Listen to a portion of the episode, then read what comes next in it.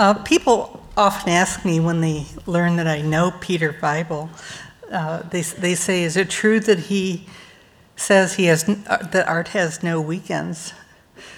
Is it true that he's completely mad? And of course, I respond yes to all of this. But when they ask, What is it like to work with him?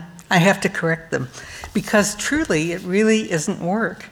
It's collaborative miracle conjuring, and it's an experience in which something of the beautiful has mixed with something of the wicked, like a Vincent Minnelli melodrama.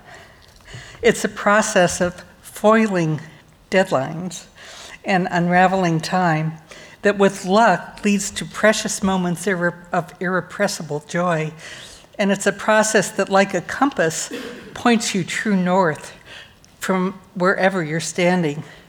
It's a process of hope and belief with only momentary stops in between to catch your breath.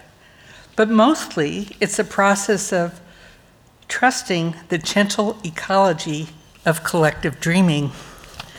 The important things in life take time and I always say, take, you take your time or it takes you.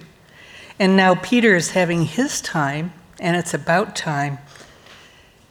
You have to remember that, uh, like DNA, DNA is a perfect archive.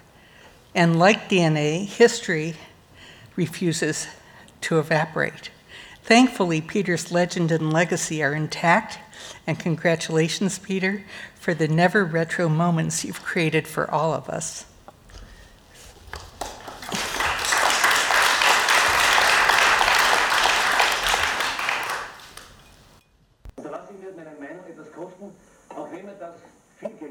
Meine Meinungsfreiheit in diesem Staat, wert sein.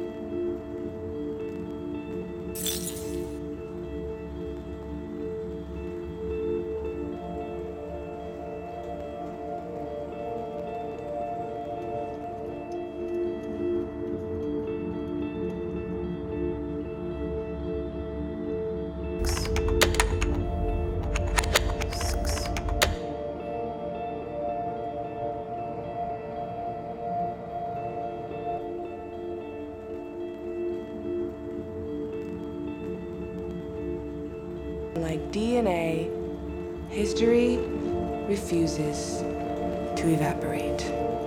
Congratulations, Peter, yet again, for five decades of radical self invention and never ever retro. And it's all about time and, of course, your timing, which is what this is all about.